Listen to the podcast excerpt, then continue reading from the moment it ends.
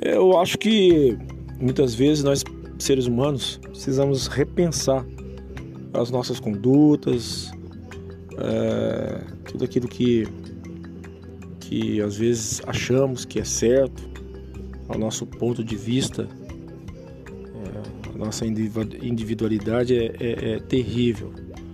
O nosso ponto de vista às vezes conflite com aquilo que vai de encontro ao outro, pois a nossa vivência ela sempre ela vai ter um peso maior nas nossas decisões, nas nossas ideologias.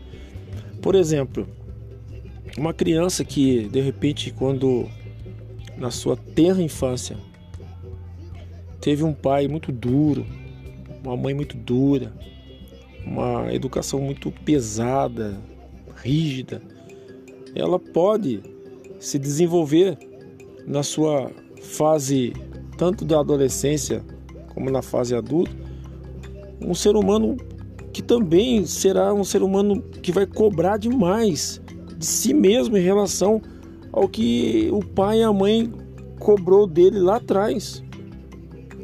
Então a gente tem que tomar muito cuidado com os, os, os nossos pensamentos, as nossas condutas, é, as pessoas que, que foram vítimas dessa introjeção paterna e, e materna.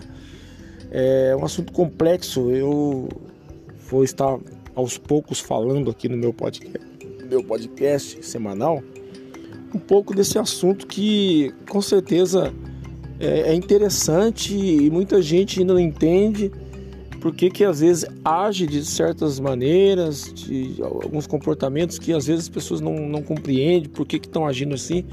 Mas são, são introjeções de pai, de mãe, de tio, de avó. São, são coisas que é, é, foram impostas lá atrás na sua infância. E hoje, às vezes, você tem um comportamento estranho. Às vezes, muitas pessoas desenvolvem agressividade externa Uh, existe a agressividade interna também.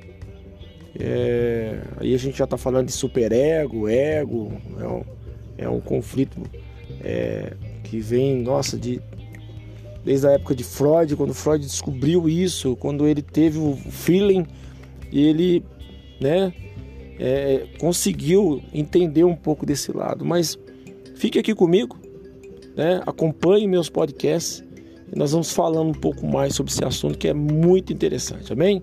Um grande abraço, um grande beijo no seu coração, fique com Deus, um bom final de semana, é, para quem está aí curtindo o feriado prolongado, é, aproveite com muita moderação, muito cuidado.